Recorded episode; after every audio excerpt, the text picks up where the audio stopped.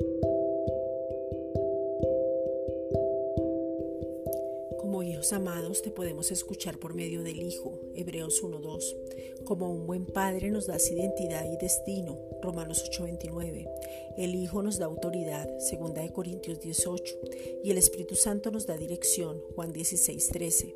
Ahora podemos pedirte, buscarte y llamarte por la entrada que nos abrió directo al trono de la gracia donde entramos con confianza, Hebreos 4.16. Estas cosas se dan cuando creemos, pero el creer es porque ya recibimos. Romanos 1.16. Hemos recibido el poder, porque el Evangelio es poder de Dios mismo para salvación. Primera de Corintios 1.24. Y de esa misma manera se revela la justicia. Romanos 1.17. El Padre nos responde porque Él mismo envió a su Hijo por amor a cada uno de nosotros, Juan 3:16, y nos va a dar revelación de la paternidad.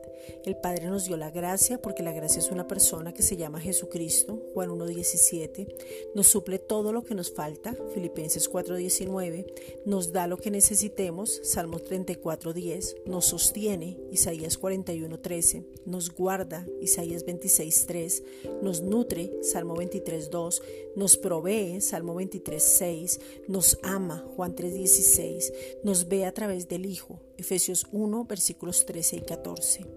El Padre siempre nos va a dar el alimento a tiempo, Salmo 23, 1.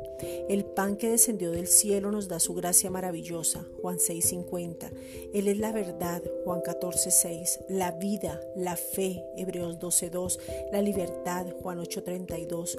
Podemos deleitarnos en Él y comer todo el tiempo porque Cristo es la palabra misma, Juan 6, 58.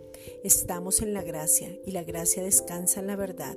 Salmo 85, 10. Descansamos en lo que Cristo ya hizo. Juan 19:30.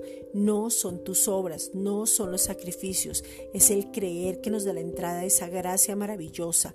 En Cristo ya está la obra completa. Hebreos 9:28. Gracias Padre.